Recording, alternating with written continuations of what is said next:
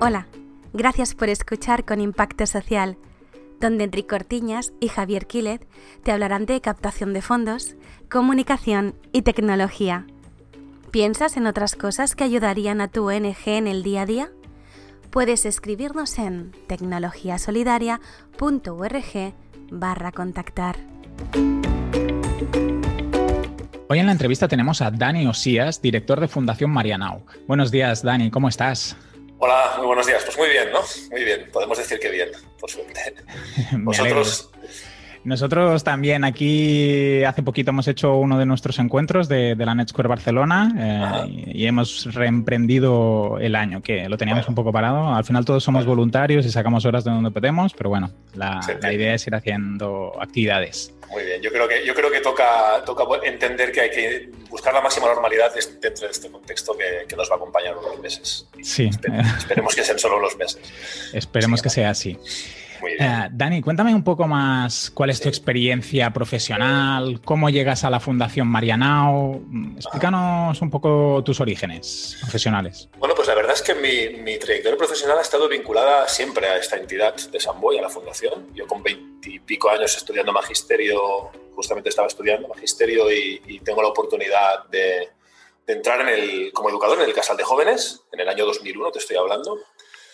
Y desde entonces, pues nada, he hecho la trayectoria en la propia organización, ¿no? Después de unos años trabajando con adolescentes desde la intervención directa, tengo la oportunidad de coordinar el proyecto, el, proyecto, el programa de juventud, digamos, de la organización. Eh, unos años después de dirigir una de las áreas de, que, llamábamos comunidad educadora, donde que integraba todos los programas de, infancia, adolescencia y juventud. Y, y, hasta hace, nada, cinco años la dirección técnica y, y relativamente hace muy poquito, desde septiembre de 2020, pues que ha asumido la dirección, que casi está siendo una dirección COVID de momento, más que una dirección de entidad, porque la verdad que, claro, imaginaros, ¿no? Pues asumir la dirección en septiembre de 2020, pues eh, básicamente lo que hemos hecho ha sido ir haciendo adaptaciones y sobreviviendo a la realidad que, tenemos, ¿no? Pero mi, trayectoria ha estado vinculada siempre a la entidad, ¿no? Con mucho contacto, porque nuestra entidad está pues, muy conectada, ¿no? Con el sector social y con mucho contacto con otras organizaciones, pero básicamente trabajando en, en Marianao siempre. Y cuéntanos un poco cuál es la misión de, vuestra fundación y qué objetivos tenéis. Bueno, pues Mariana es una, organización que la misión que tiene básicamente es trabajar para el bienestar de, la ciudadanía y para la inclusión de las personas más vulnerables. De, históricamente hemos dicho del barrio de Marianao, pero yo pienso que podemos decir de las ciudades de Samboy en general, ¿no? por la dimensión que tenemos ahora. Eh, trabajamos en cuatro ejes, básicamente. Por un lado, la promoción del bienestar de, la infancia y la familia, especialmente atendiendo a aquellas familias en, situación más vulnerable, pero, pero, con lógicas muy abiertas, muy comunitarias. ¿no? En segundo lugar, eh, un trabajo también muy concentrado en la promoción del éxito educativo, especialmente de jóvenes que no han acreditado la, educación secundaria obligatoria, la ESO, y por tanto ahí tenemos lo que se, lo que se comprende como escuela de nuevas oportunidades, dispositivos para, bueno, para favorecer el retorno de, estos jóvenes que no han acabado la escolarización, ¿no? el retorno a la formación y, si puede ser, al trabajo. Un tercer eje, que es la inclusión social, trabajamos con, con colectivos en una situación como de, mucho riesgo o que han vivido situaciones de exclusión ya más severa. Y aquí pues, trabajamos con salud mental. Sabéis que en San Boy tenemos eh, dos grandes psiquiátricos de Cataluña, San Juan de Dios y Benito Meni, por tanto hay mucha población con problemática de salud mental conviviendo con nosotros y trabajamos este eje fuerte, también con personas con problemas de tóxicos y prisión.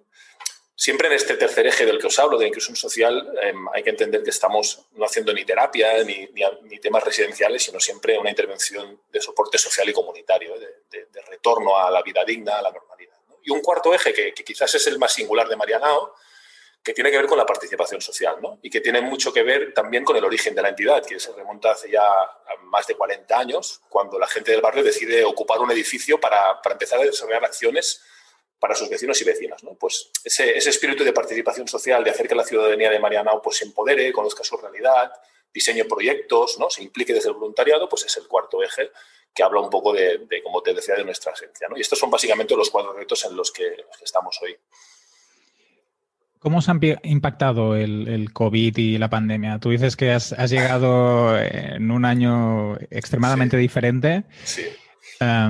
Porque todos estos proyectos de los que nos estabas hablando ahora, seguramente todos tenían un contacto humano y presencial, la mayoría. Sí, sí. ¿Cómo, os, ¿Cómo os estáis organizando en esta situación? Bueno, la verdad es que fíjate, si nos damos prácticamente un año atrás, el 14 de marzo, cuando decidimos cerrar, em, el impacto, como tú muy bien dices, es, muy bestia porque nuestra actividad sociocomunitaria es presencial 100%. Además, no solo es presencial, sino que es muy relacional y muy de trabajo en colectivo. Ahí sí que hay cierto trabajo individual que más o menos se ha podido mantener, pero hay mucho trabajo en colectivo, en grupos y con la comunidad y por tanto ahí eso nos frena de golpe nuestra, nuestro modelo de intervención. Digamos que podríamos hablar de dos fases. ¿no? Una fase hasta quizás verano en el que, que coincide con el confinamiento, en el que hemos tenido que hacer una adaptación muy bestia hacia adentro y hacia afuera, ¿no? Hacia adentro en el sentido de cómo reorganizamos el equipo humano. Luego podemos hablar, si, si queréis, de esto, ¿no? Desde una dimensión más tecnológica eh, para poder adaptarlo a que haga una atención a toda esta ciudadanía con la que trabajábamos de manera telemática. Y por el otro lado, una adaptación también a nivel de hacia afuera de los proyectos, ¿no? De la manera de entender eh, cómo intervenir y seguir haciendo lo que hacíamos, pero también de cómo transformar lo que estábamos haciendo y hacer cosas realmente que quizás hasta ese momento no formaban parte de nuestras prioridades, como por ejemplo es todo el ámbito más de soporte, de ayuda asistencial, ¿no? de, pues de dotación de, de, por ejemplo, ¿no? de ordenadores a niños y niñas o, de comida, ¿no? cosas que nosotros estamos alejados quizás de este reto, pero que hemos tenido también que hacer. ¿no? Por tanto, hay una transformación a nivel de cómo nos organizamos para hacer frente a esta realidad y, una, y otra más vinculada a la, a la acción de, de cómo releemos las necesidades del contexto para hacer cosas que realmente ahora son mucho más prioritarias y que hasta ahora no estábamos haciendo. Y luego hay un segundo momento a partir del verano en que podemos empezar a recuperar ya pues, parte de la presencialidad, em, no como antes, evidentemente, y ahí, pues bueno, pues la verdad es que eh, muy poco a poco, ¿no? Sobre todo una atención más, más presencial a los colectivos como más vulnerables, ¿no? Desde la atención individual, aquel reto del que os hablaba de exclusión social, ¿no? Sobre todo a personas bueno, pues a las que se hace un seguimiento más, más individual y luego todo lo que es más grupal, infancia, etcétera, poco a poco, pues adaptándonos a las medidas de los grupos más reducidos y, todo ello, pues bueno, intentando recuperar una cierta normalidad. ¿no? Hasta el día de hoy, en el que te diría que estamos prácticamente todos los proyectos en activo, siempre de hecho han estado todos en activo, al 90% te diría, pero sí que es verdad que a día de hoy pues hemos recuperado un nivel de presencialidad, pues no lo sé, te diría quizás del, del 70%, ¿eh? del 70% podemos estar.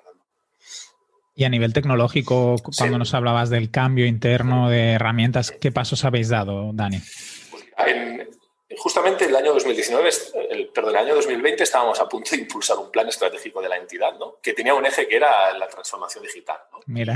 Y que, pretendía, sí, y que pretendía precisamente pues, en dos vectores, ¿no? en, el, en, el, en cómo, cómo podemos atender, hacer una mejor intervención social desde la perspectiva de entender mejor los cambios que la tecnología está produciendo ¿no? en el contexto social y en, la ciudadanía, y desde un vector más interno de mm, revisar las herramientas con las que trabajábamos. ¿no? Y lo, hacíamos, lo, lo, veíamos como a cuatro años, ¿no? el típico plan estratégico, dices, bueno, a cuatro años, y además era un, plan, era un eje que, hostia, aquí vamos a necesitar a expertos externos porque no lo somos, que nos ayuden, ¿no? Y claro, ¿qué ha pasado? Pues bueno, lo que ha pasado en muchas organizaciones del sector, ¿no? Que ha habido una aceleración bestial de, esto, ¿no? Entonces, a nivel interno, eh, la verdad es que nosotros, y yo creo que esto pasa mucho si hablas, si estáis hablando con gente del sector, ¿no? El sector social habitualmente es un sector, yo pienso, un poco no anticuado, ¿no? Pero con modelos no, tan, no tan avanzados como la empresa privada, ¿no? en el sentido de cómo pues, han adaptado eh, la gestión de los recursos humanos a, la, era digital. Yo creo que estábamos aún en un estadio con muy,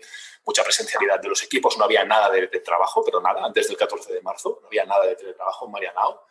Y de hecho, pues bueno, sí que habíamos empezado a, instalar, a instaurar el tema de, un control horario, que sabéis que, bueno, que por ley se, reguló y tal, pero nada. Entonces, claro, de un día para otro, todo el mundo en casa. Y, y yo creo que el, hemos aprendido a flexibilizar las políticas de recursos humanos mucho, a entender desde la dirección que no te diría que hemos ido a trabajar por objetivos, porque es complicado en una entidad como nosotras que trabaja procesos como muy, muy, a largo término con las personas, ¿no?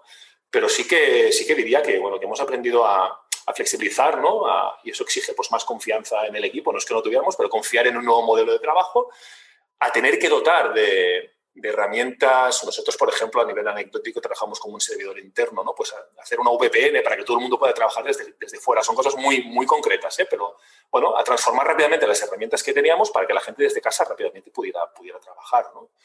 Y, y luego, pues a nivel interno, pues bueno, hicimos un día a nivel interno, perdón, a nivel externo, a nivel de intervención, hicimos un diagnóstico eh, rápido un poco de lo que estaba sucediendo, que es una de las ventajas que tiene una entidad como la nuestra, tan local, ¿no? de que estamos muy cerca de, la realidad. Entonces vimos a ver qué pasaba y nos dimos cuenta de que, bueno, teníamos como unas hipótesis que, que, estaban muy alejadas de la realidad. Decíamos, pues la gente vulnerable no tendrá dispositivos, ¿no? Pues bueno, fíjate que hicimos algunas mediciones, el 85%, 90% de las personas con las que trabajamos disponía de, de, ordenadores y disponía de móviles, ¿no? Pero lo que nos encontramos es que tuvimos que reforzar mucho lo que son las competencias digitales, ¿no? Por ejemplo, en todo el ámbito de jóvenes, eh, claro, todos tienen móvil, pero ¿qué, nos dimos cuenta? Pues que el seguimiento de las formaciones en casa lo hacían desde el móvil, ¿no? Son grandes expertos en redes sociales, pero cuando ponías un Moodle o ponías alguna herramienta que diferente, pues no tenían ni idea, ¿no? Y tuvimos que hacer toda una inversión de tiempo, no solo en los jóvenes, sino en familias, en, en, en Gran, la, digamos, en gente mayor con la que trabajamos, sobre todo desde el refuerzo de las competencias digitales para prepararles para poder utilizar esas herramientas que, estamos necesitando hoy en día para poder continuar interviniendo. O sea que una doble adaptación a nuestros equipos primero y a las personas con las que trabajamos después para que ese canal telemático pudiera funcionar de alguna manera. Así que hemos estado en esto. Y la verdad es que un año después, pues tú ves a la gente cómo, cómo, se, cómo se maneja ¿no? con herramientas digitales, con, bueno, el calendar, por ejemplo, de, Gmail, ¿no? trabajamos con Gmail, como ahora se ha integrado también. Hasta ahora íbamos todo el mundo con, fíjate, eh, es que lo pienso hace un año con agenda de papel, que ahora es impensable, no hay nadie ya con agenda de papel. ¿no? O sea, había una serie de transformaciones que tenían que pasar en el contexto de ese plan estratégico y que se han acelerado. ¿no? Y bueno, eso también es una de las, de las, partes, yo creo, positivas también que nos deja, de las pocas positivas que nos deja esta pandemia. Y Dani, el, equipo ahora está en remoto, hacéis algunos días. Es para saber cómo se está organizando, porque eh, al hilo de lo que tú has dicho, ¿no? De que yo me encuentro, yo trabajo con diferentes organizaciones y la mayoría, pues los esquemas son tradicionales en el sentido de tal horario, ir a la oficina. Correcto. Y todo lo que es presencialidad, no presencialidad, cuesta, tanto a, los cargos intermedios, equipos directivos. ¿Cómo lo estáis haciendo vosotros? Mira, eh, hemos tenido también diversas fases en según el momento. evidentemente, en los primeros meses, como te decía, todo el mundo estaba en casa, luego los servicios de atención a, más de administración, limpieza, atención al público y esenciales volvieron. Hasta el día de hoy, que estamos, por ejemplo, lo hemos hecho de la siguiente manera. Los, los, hay, hay, un primer criterio que es los equipos y los, y las, y los cargos intermedios que, que, trabajan en proyectos, en programas que tienen presencia total, es decir, porque hay actividades como de infancia por la tarde que pueden venir todos los días, pues adaptan su presencialidad en función de la actividad. ¿vale? Es decir, si tú, si trabajas en un proyecto que de lunes a viernes tiene actividad, tú vienes. Y por tanto, el coordinador tiene que garantizar como mínimo eh, tres días de presencia, ¿vale? Le hemos hecho un criterio así, ¿no? O sea, que trabaja dos días en casa y tres días de presencia donde están las reuniones de equipo, el acompañamiento a la actividad. Luego, las, las personas de carácter más transversal, personas que están en alianzas, en comunicación, equipo directivo, etcétera. Bueno, equipo directivo es distinto, ¿eh? ahora te cuento. ¿eh? Pero personas que tienen, no tienen intervención directa, contabilidad, etcétera, vienen un día a la semana. Vienen un día a la semana y, y los otros cuatro, cuatro días trabajan en casa. Esto lo hacemos para mantener una cierta tensión de lo que es la cultura de la entidad. Yo siempre digo... el contacto humano. Exacto. Hay una de las cosas que nos ha enseñado la pandemia, que es que la estrategia se trabaja en los espacios formales y estructurados, pero la cultura de las organizaciones eh, se desarrolla en los espacios informales. Y para entidades como las nuestras, el haber perdido la presencia, esa fragmentación de los equipos, ¿no? esa no presencialidad, está afectando a la cultura organizacional. Cuesta que la gente sepa qué está pasando en global. Bueno, eh, nos impide hacer pues, cosas que para nosotros son muy importantes, como jornadas internas de, cohesión, de convivencia, que al final son las que mueven el ADN de la organización. Pero bueno, nos hemos adaptado así. Hay una parte del equipo que está totalmente en presencial, equipo educativo, otra que trabaja desde casa y los comandos intermedios en función del nivel de actividad que tienen. Intentamos que eso, que entre dos, tres días tengan presencia. Súper interesante esta reflexión sobre la cultura que, que estabas haciendo, Dani. Mm, me gustaría profundizar un poco más sobre la parte de empleabilidad, que, siempre es un tema que, me ha interesado mucho. Vuestra, no sé, no, he entendido si hacéis formaciones, si simplemente acompañas a las personas para que sepan cómo pues, mejorar su formación. Sí, mm, ¿Nos eh, puedes contar un poco más sobre esta parte de, vuestro trabajo?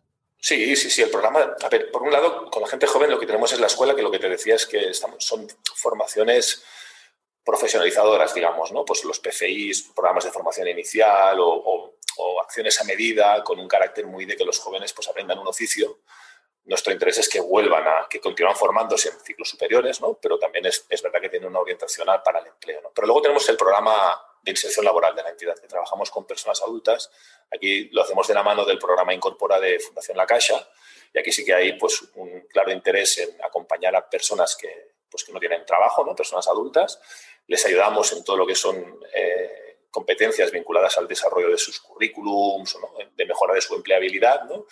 Y, luego también trabajamos con la empresa para generar convenios que permitan que sea, bueno, más que permitan que sensibilizar a la empresa para que, para que pueda incorporar a perfiles con los que trabajamos que son más vulnerables y más frágiles en ese sentido.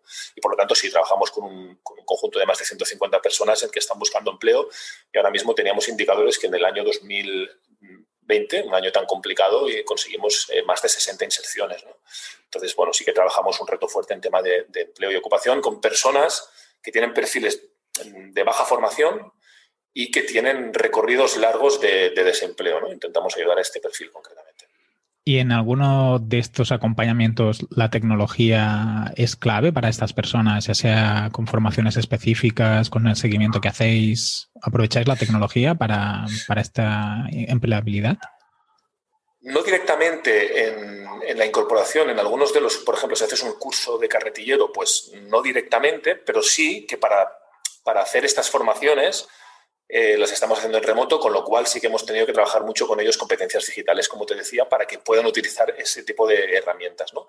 Pero luego sí que lo que es el seguimiento más individual, o sea, porque digamos que el programa de inserciones, de inserción, perdona, por una banda hace formaciones y por otro está todo ese acompañamiento más individual, ¿no? de intermediación que se llama, ¿no? de la base de personas con las que trabajamos, que tienen un perfil eh, formativo determinado y, el listado de empresas y, una, ahí unimos, ¿no? Miramos, haciendo, hacemos ese match, ¿no? Digamos. En ese sentido sí que, sí que eh, hemos trabajado mucho con ellos pues todo lo que es la digitalización del currículum, eh, etcétera, ¿no? Pero no específica, bueno, más, más, allá de eso, no, más allá de eso, ¿no? Sobre todo ese ámbito, diría. Perfecto. Ya, ya estamos terminando, Dani. Um, Supongamos que, que 2021 mmm, la pandemia se ha reducido, os, la situación pues, eh, se ha calmado. A, ¿qué, ¿qué, reto tenéis como Fundación Mariana o a partir de, de, un contexto? No me gusta mucho utilizar la palabra normal, ¿eh? No, es que eh, un poco más normal que el que sí, actual. O normalizado o un contexto que no sea tan... No. en el que el contacto humano haya vuelto y, y podamos, digamos, tener libertad de movimiento, que nos podamos reunir. ¿Cuál, cuál sería el gran reto que tenéis y que os planteáis superar? Mira, yo te hablaría de dos. Eh, te hablaría de recuperar, por un lado, te hablaba antes de la cultura organizacional, ¿no? de recuperar el espíritu de la organización, que yo creo que todos estos años, todo este año se ha concentrado en, en, la acción y de manera muy fragmentada, ese espíritu, ese ADN de la entidad que ha quedado, pues, bueno, yo creo que tocada. Entonces, ese es un primer reto más de carácter interno, si quieres pero luego también es eh, resituar las prioridades de intervención de la entidad. Yo pienso que veníamos de un... O sea, que, los objetivos, no digo los proyectos, los objetivos que persiguen los proyectos o que perseguían en 2019 tienen que revisarse y estamos en ello. Vamos a hacer todo un análisis interno para, para que las respuestas que demos a partir de 2022 tengan a ver realmente con lo que realmente está pasando y con las transformaciones que vienen. ¿no? Y en ese sentido yo creo que el mayor reto, ya no solo creo que para nuestra organización, sino en general para las organizaciones que, que se dedican a esto de la intervención social, el mayor reto es pues, reflexionar sobre, sobre aquello que están haciendo, hacer una buena lectura de la hora y del, y, y del futuro y re, reorientar un poco sus, sus, sus, objetivos para que, para que estén en coherencia con, con, los retos que nos vienen, que son, que son muchos y serán, y serán muchos. Fantástico. Para terminar, uh, sí. siempre nos gusta acabar la, la entrevista pidiéndole a, a, nuestro entrevistado que nos diga una persona que sería interesante traer al podcast para hablar de, del tercer sector, de asociaciones sociales, de, de, cualquier tipo de asociación, de lo que hacen. Eh, ¿Nos puedes recomendar alguna persona para que venga a hablar con nosotros? Sí, ¿a una solo? Venga, a una. Bueno, me lanzo. si quieres, puedes hacer más de una, pero siempre Va. pedimos una porque. Te, pido, te, te, recomiendo a, no sé, igual lo conocéis, a Gabriel González. Gabriel González trabaja en Fundesplay, en el, en el ámbito de tecnología y, y, educación. Y bueno, Gabri fue, fue trabajador de Marianao, del punto Omnia, durante mucho, muchos años. Y bueno, está liderando ahí todo, todo el ámbito de toda la línea tecnológica y educativa de, de con lo cual está en contacto, en muchísimo contacto con, entidades sociales de toda España y aparte es experto en tema de tecnología y, sector, con lo cual yo creo que os puedo dar una mirada muy interesante también para, para el reto que tenéis en vuestro podcast. Fantástica recomendación, Dani. ¿Dónde te podemos contactar? El, contacto de Fundación Marianao. ¿Os puedo dar mi correo si queréis? Sí, fantástico. Sí, mira, es de Osías, todo junto, de O-S-I-A-S, arroba marianao, A-O al final, porque marianao siempre a veces cuesta un poco, marianao.net. Perfecto, pues ahí cualquier persona que quiera contactar contigo la vía directa para... a vuestra disposición. Quien quiera, pues ningún problema. Al servicio siempre. Fantástico, Dani. Pues muchas gracias por estar hoy con nosotros. Gracias a vosotros. Un abrazo muy grande. Un abrazo, que vaya bien. Este es un podcast de la asociación Más Impacto, una ONG que promueve el uso de la tecnología en el tercer sector y acompaña a entidades que quieran dar el paso en su transformación digital.